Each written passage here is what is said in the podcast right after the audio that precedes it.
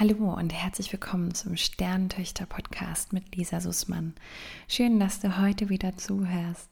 Ja, das erste Mal habe ich nicht zwei Wochen Abstand zwischen den Podcast-Folgen, sondern diesmal sogar drei Wochen. Und ich bin total dankbar, dass ihr total verständnisvoll wart und mir die Zeit gegeben habt, die ich brauchte, um für euch eine tolle neue Folge vorzubereiten. Und ja, ich hoffe, dass diese Folge all euren Erwartungen entspricht und euch erfreut. In der heutigen Folge spreche ich über die Krankheitszeit und gebe euch Tipps, die ich gerne in genau dieser Zeit gehabt hätte in meiner Hand, um die Zeit besser beschreiten zu können und vielleicht auch um Erinnerungen zu schaffen für die Zeit für nach dem Tod. Ich habe die Krankheitszeit in verschiedene Phasen unterteilt, weil ich schon finde, dass, naja, insbesondere in meiner Erfahrung einfach die drei Monate, die die akute Krankheitszeit ausgemacht haben, in verschiedenen Phasen für mich abgelaufen sind. Und die möchte ich euch jetzt gerne vorstellen. Der ersten Phase würde ich den Titel absolute Überforderung nennen. Das war tatsächlich die Phase, in der wir erfahren haben, dass der Krebs zurück ist und auch schon gestreut hatte und ja, wir einfach nur in die Reaktion kamen. Also wir haben sofort geschaut, welche Maßnahmen kann man ergreifen, um doch eine Heilung entsprechend auf den Weg zu bringen.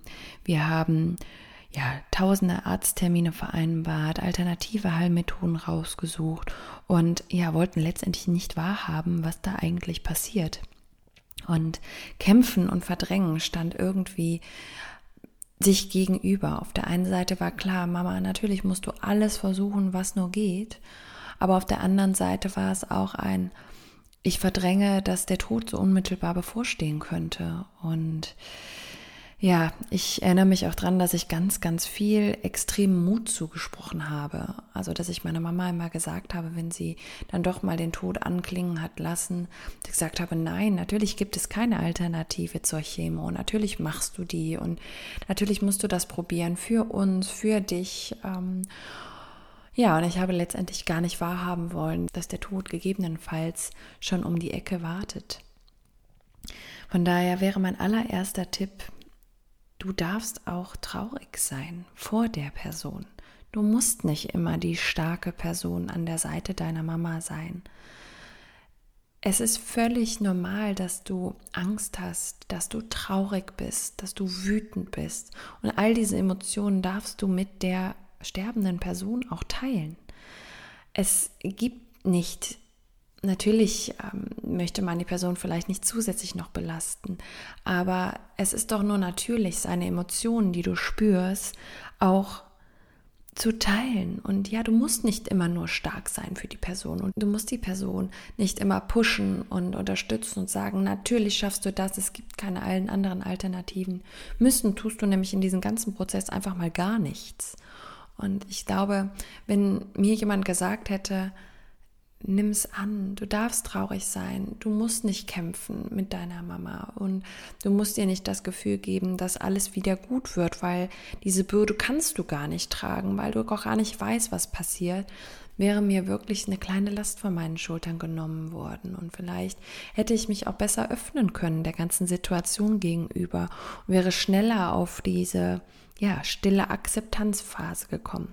Denn das ist genau die zweite Phase für mich gewesen der Moment, in dem ich verstanden habe, dass es zu Ende geht.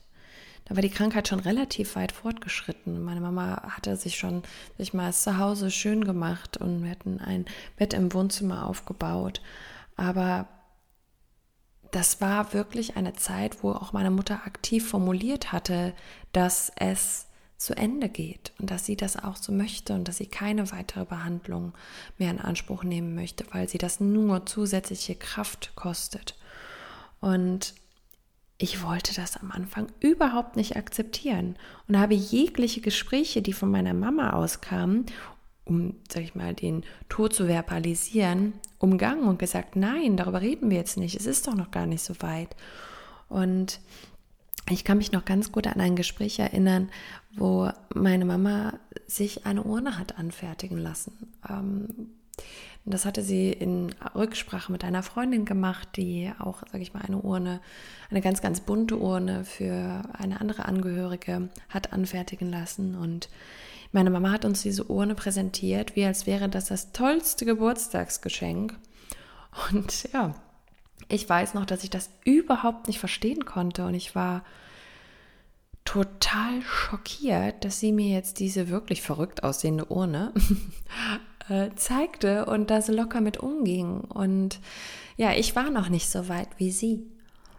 Rückblickend bin ich manchmal ein bisschen traurig, dass ich nicht mit ihr die Schönheit dieser Urne bestaunt habe und bin natürlich trotzdem auch ja Verständnis vor mir selbst gegenüber, dass ich das zu dem Zeitpunkt gar nicht konnte. Aber ich war total überfordert und auch wütend und ja irritiert, wie meine Mutter mit der ganzen Situation umging.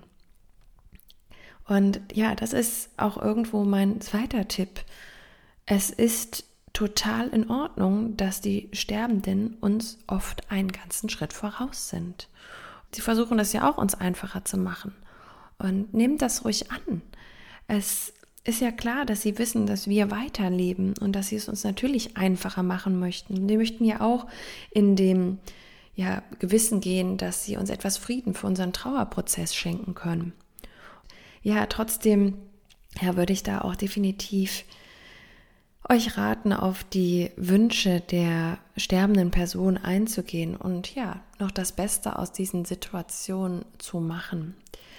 Meine Mutter hatte den Wunsch, äh, sie hatte einen Taschenfebel und hatte ganz viele verschiedene Taschen und wollte unbedingt diese Taschen vor ihrem Tod ähm, verteilen. Also benennen, wer welche Tasche bekommt.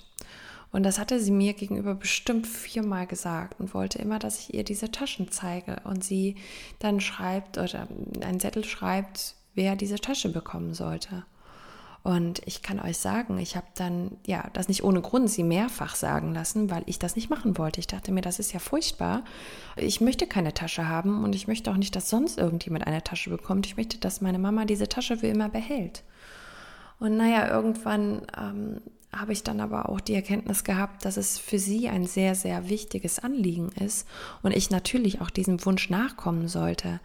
Denn ja, es gibt ja nichts Schlimmeres, als wenn ich nachher auf diesen ganzen Taschen gesessen hätte und äh, ja, mit meiner ganzen Familie überlegen hätte müssen, wer denn jetzt was bekommt.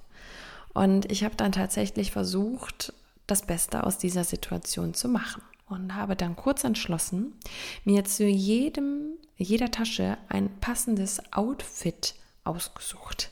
Also ich habe mich tatsächlich verkleidet und habe dann die Strandtasche mit einem Badeanzug, einem Strohhut und ähm, ja, die Tasche gefüllt mit Handtuch, Sonnencreme und Musik angemacht und bin Modenschau gelaufen und habe das mit fast allen Taschen gemacht. Und am Ende, sage ich mal, meines Laufstegs hat meine Mama dann den Namen genannt, den ich dann auf einen Zettel habe schreiben lassen. Und äh, ja, der kam dann in die Tasche. Und das war eine total schöne Erinnerung. Ich denke noch so oft an diesen Modenschautag zurück und meine Mama war so unendlich dankbar dafür.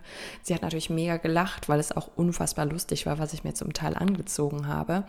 Aber es war war auch einfach ein super schöner Moment, dieser eigentliche, doch traurige Prozess des Habseligkeiten verteilen hatte dann plötzlich einen Erinnerungsmoment, in dem ich mir heute denke, oh, ich hätte so gerne Fotos davon, wie ich die Taschen verteilt habe. Und das habe ich aber nicht gemacht. Und ähm, es war aber ein Moment, der mir für immer in Erinnerung bleiben wird, dass eine Sache, die ja eigentlich vielleicht eher mit einem negativen Beigeschmack bei mir verankert war, eine doch so, so wunderschöne Erinnerung war und auch immer ist und ich auch sicherlich diese Geschichte meiner Tochter irgendwann ja erzählen erzählen werde und natürlich auch immer offen dem Thema gegenüber sein werde. Wenn du stirbst, bekomme ich dann das und das. Und ja, ich glaube, es ist einfach wichtig, dass man in dieser letzten Zeit noch viele, viele schöne Erinnerungen ähm, schafft und auch ja, dem Gegenüber offen ist und versucht, auch die Perspektive zu wechseln und offen zu sein, dass auch vielleicht zunächst traurige Momente auch etwas Schönes haben können.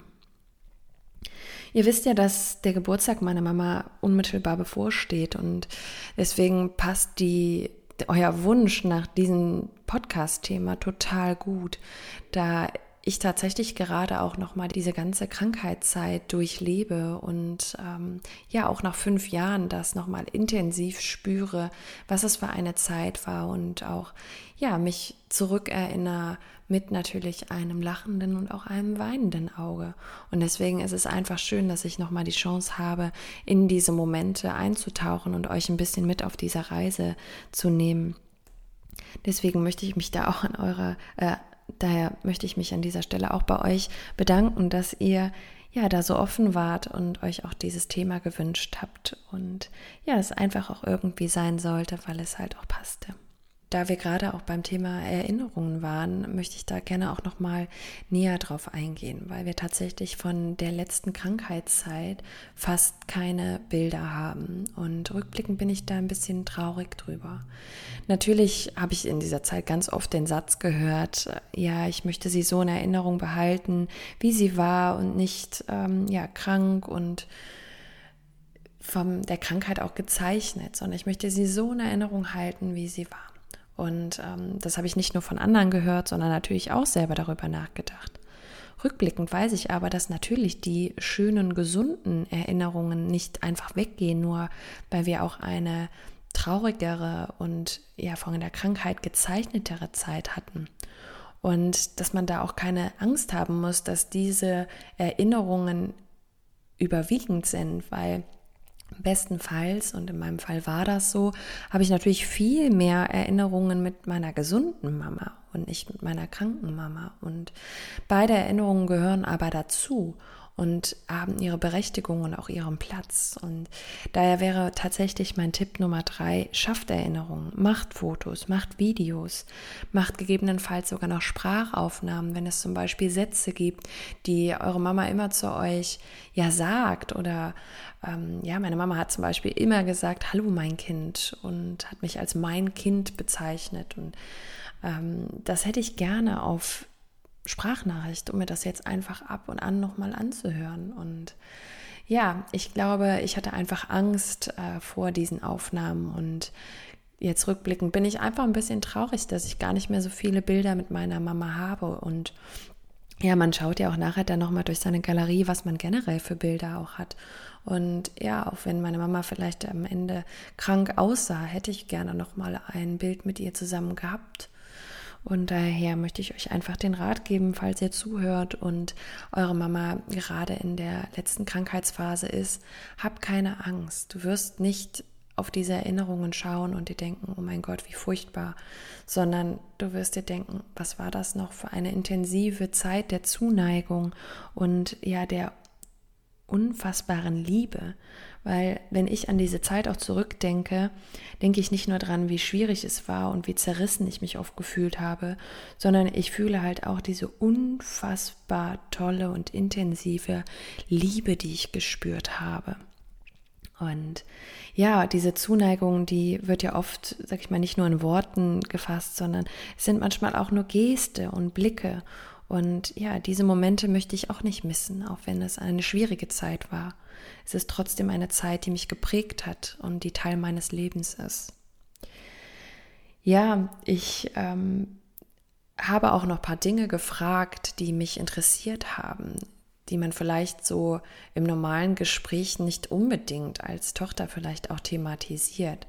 Ähm, oder auch Dinge, die ja, ich für meine Lebensgestaltung wissen wollte. Ich habe beispielsweise das Thema ja Kindernamen bzw. jungen Namen meiner Mama besprochen. Sie hat dann eine Liste angefertigt und ähm, ja, also letztendlich habe ich ja nach eine Tochter bekommen und äh, ich hatte ihr gesagt, also für Mädchen brauche ich keine Namen, weil da habe ich schon ganz tolle Ideen. Und nur ganz kurze Randnotiz, ich war noch nicht schwanger zu dem Zeitpunkt und hatte auch keine Kinder in fester Planung. Aber ich wollte es einfach abgeklärt haben, weil ich wusste, ich möchte irgendwann Familie gründen. Und ähm, ja, es ist einfach schön, ihre Meinung dazu zu wissen. Und ähm, ja, das habe ich getan. Ich habe das gefragt. Ich habe einen kleinen Zettel und habe ja nachher ein Mädchen bekommen, die ich dann tatsächlich anders genannt habe als den Namen, den ich ihr genannt hatte. Aber ähm, auch das ist für mich okay. Also es ist jetzt nicht so, dass ich dachte, okay, nur weil ich ihr jetzt gesagt habe, das Kind soll Emilia heißen, ähm, hätte ich eine Verpflichtung ihr gegenüber. Aber es war einfach irgendwo schön, diese Gedanken mit ihr zu teilen zum damaligen Zeitpunkt, aber auch trotzdem zu wissen, ja, sie wird schon damit d'accord sein, dass ich es dann doch anders entscheide, weil es ist ja auch mein Leben und meine Entscheidungen, die ich treffe. Aber von daher kann ich euch nur auch da wirklich den Tipp geben, ähm, ja, schafft Erinnerungen in Form von Videos, Fotos und Sprachaufnahmen, andere Erinnerungen, aber schreibt euch auch Dinge auf, die euch wichtig sind und besprecht diese auch ganz offen. Habt keine Angst davor, zu akzeptieren, dass das Ende nahe ist. Ja, die dritte Phase habe ich mit so, ja, das Warten auf den Tod benannt. Und immer wenn ich an diese wirklich letzten Tage, Stunden denke, muss ich auch immer an den letzten Satz denken, den meine Mama zu mir gesagt hat. Und das war der Satz, der tatsächlich schon von starken Schmerzmitteln geprägt war und sie nochmal die Augen äh, öffnete bzw. flüsterte und sagte, es ist wunderschön. Und natürlich wusste ich, dass sie dieses Gefühl meinte, von den Schmerzen befreit zu sein. Aber es hat mir so viel Frieden gegeben. Und ähm, ja, es hat mir aber nicht nur Frieden gegeben, sondern dieses Warten und äh, ja, dieses, diese Ungewissheit, was passiert, das hat ganz viele Emotionen und Gedanken in mir hervorgebracht. Beispielsweise die Frage, wie lange dauert es noch und wie lange dauert so etwas? Wie wird es sein, dem Moment, wenn sie geht? Findet tatsächlich dieser letzte Atemzug statt oder was, was erwartet mich und ja, und diese gegensätzlichen Gefühle, die einfach auch da sind, von extremer Erleichterung bis hin zur extremen Traurigkeit, ähm, das Ende gegen den Neuanfang, der dann passiert, aber auch Wut gegen Liebe, Angst gegen Zuneigung, Verunsicherung gegen eigentlich auch geplanten Abläufen, die stattfinden würden. Und das ist mein vierter Tipp an dich, sei sanft zu dir selbst. Natürlich weiß man nicht, was man erwartet. Das weiß man nie, weil der Tod so individuell ist wie wir Menschen und natürlich einem niemand sagen kann, was genau einen jetzt bevorsteht. Aber Fragen, die du hast und die dich beschäftigen, wenn du beispielsweise noch nie mit dem Thema Tod konfrontiert warst, die kannst du ruhig auch stellen. Die kannst du Ärzten stellen, die kannst du im Bestattungsunternehmen fragen, die kannst du ja Experten zum Thema Trauerprozesse äh, fragen und sie können dir da vielleicht auch die ein oder andere Angst nehmen. Ich für mich habe die Erkenntnis, dass ich den Tod viel mehr in das Leben meines Kindes beispielsweise einbinden möchte, so dass es auch irgendwo normaler wird und der Tod und auch der Tote danach nicht als ja gruselig, eklig, abstoßend oder unheimlich angesehen wird. Ich habe vorher nie einen toten Menschen gesehen von meiner Mama und wusste gar nicht richtig, was mich erwartet und war tatsächlich dann auch überfordert und ähm, ja, hätte mir vielleicht gewünscht, dass ich mich dem Thema vorher etwas offener gewidmet hätte, um ja, das einfach auch einem normalen Platz irgendwo zu schenken. Ja, der das Sterben wie auch der Tod, wenn er eintritt, ist für mich so ein bisschen die letzte Phase.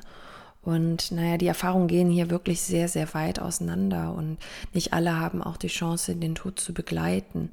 Aber ähm, da ich hier auch heute über meine Erfahrungen und die Krankheitszeit meiner Mama spreche, ja, ähm, möchte ich aber trotzdem an dieser Stelle gar nicht konkret auf meine Erfahrung eingehen, wie der Tod dann eingetroffen ist und wie der Moment war. Einfach auch aus Rücksicht auf die Privatsphäre meiner Familie und ja, meinen Angehörigen. Ähm, und ich hoffe, dass ihr dafür auch Verständnis habt. Aber äh, ich möchte trotzdem erzählen, dass wir es schön gemacht haben. Wir haben nämlich im Vorfeld kleine Blumenvasen besorgt, die wir dann nach dem Eintreten des Todes, jeder hatte eine Vase, um meine Mama herumgestellt haben und ihr somit, sage ich mal, quasi ein schönes Bett hinterlassen haben. Und es gab auch eine kleine ja, Zeremonie, also eine Lesung, die stattgefunden hat, ähm, mit einem sehr, sehr schönen emotionalen Text und es lief ein bisschen Musik im Hintergrund und es war einfach schön. Und ich habe da auch wirklich eine schöne Erinnerung dran. Und wir haben danach den erweiterten Kreis informiert, also einen etwas erweiterten Familienkreis an dem Abend. Und viele sind wirklich noch nachts vorbeigekommen und äh, haben Abschied genommen. Und so saßen wir dann um meine Mama herum um das Bett und erzählten Geschichten, haben mit Champagner angestoßen auf ihr Leben. Und das war total schön. Das ist eine total friedliche Erinnerung, die ich an diese Zeit habe. Und ähm, ja, ich glaube, dass das, was früher ja ganz normal war, dass man den Toten aufgebahrt hat und jeder nochmal vorbeikam und ja, man den Toten auch anschauen konnte, das haben wir irgendwie unabgesprochen gemacht und es war so, so friedlich. Deswegen, ja, möchte ich euch einfach den fünften Tipp mit an die Hand geben. Habt keine Angst vor bestimmten Totenritualen. Also natürlich plant man das meistens vor dem Eintritt des Todes. Aber das ist in Ordnung, weil das Schicksal ist ja besiegelt. Man weiß, was kommt. Und ähm, es ist nichts Bösartiges, dass ihr diese Zeremonie für euch und den Sterbenden schon plant, obwohl er noch lebt sondern es schenkt euch ja Frieden, den Moment zu, zu gestalten und auch ein bisschen Sicherheit, dass ihr wisst, was ihr tun möchtet, wenn diese Person dann geht. Und ähm, ja, das ist nachher auch etwas, wo du dich dankbar dran zurückerinnerst. Prinzipiell finde ich einfach, dass man dem Thema Tod einen Platz schenken muss in einem Leben und besonders wenn man vorher keine anderen Erfahrungen mit dem Tod gemacht hat und einen Tod auch mit begleitet hat, ähm, dann kann man auch dem Thema aufgeschlossen gegenüberstehen. Und eigentlich sollte das genau wie das Thema Geburten, man sollte dem Thema offen gegenüber sein. Ich hoffe, dass ich euch in dieser Folge ein paar Tipps geben konnte, wie ihr in der letzten Abschiedsphase anwenden könnt und die euch vielleicht helfen, dieser Phase mit etwas Offenheit zu begegnen. Vielleicht habe ich euch aber auch mit meinen Erfahrungen ein bisschen die Erkenntnis geschenkt, dass ihr nicht alleine seid mit euren Gefühlen und Erinnerungen, die ihr an diese Phase habt. Und ja, ich freue mich, dass ihr mir heute zugehört habt und möchte euch darauf hinweisen, dass ich bereits jetzt mit meinen Testcoachings beginne und mich sehr, sehr freuen würde, wenn ihr Lust habt, mich auf meinem Weg zum systemischen Coach zu begleiten. Ihr könnt euch auf meiner Homepage für ein kostenloses Kennenlerngespräch anmelden. Dort seht ihr einen Kalender, in dem ihr ganz einfach einen Termin auswählen könnt für ein 30-minütiges Gespräch, wo wir einfach einander kennenlernen und feststellen, ob ein Coaching in Frage kommt oder nicht. Ich habe ja bereits mal angekündigt, dass diese Testcoachings kostenfrei sind, wobei kostenfrei für mich bedeutet, dass trotzdem natürlich meine Zeit und meine Arbeit, die ich investiere, irgendwo entlohnt wird. Von daher habe ich eine Spendenhöhe von 25 Euro festgelegt, die für eure erste Coachingstunde mit mir an die Stiftung meiner Eltern gespendet wird.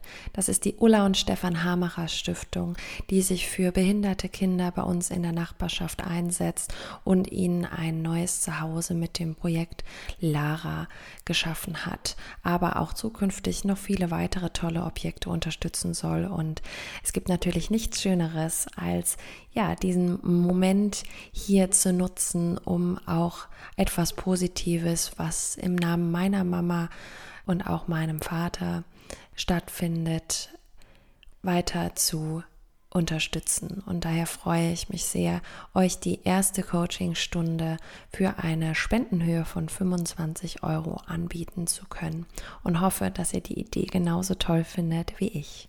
Ich freue mich auf das erste Kennenlerngespräch mit dir und falls du noch Fragen hast, kannst du mir selbstverständlich auf den dir bekannten Wegen schreiben, über Instagram oder auch per E-Mail. Bis dann, ihr Lieben.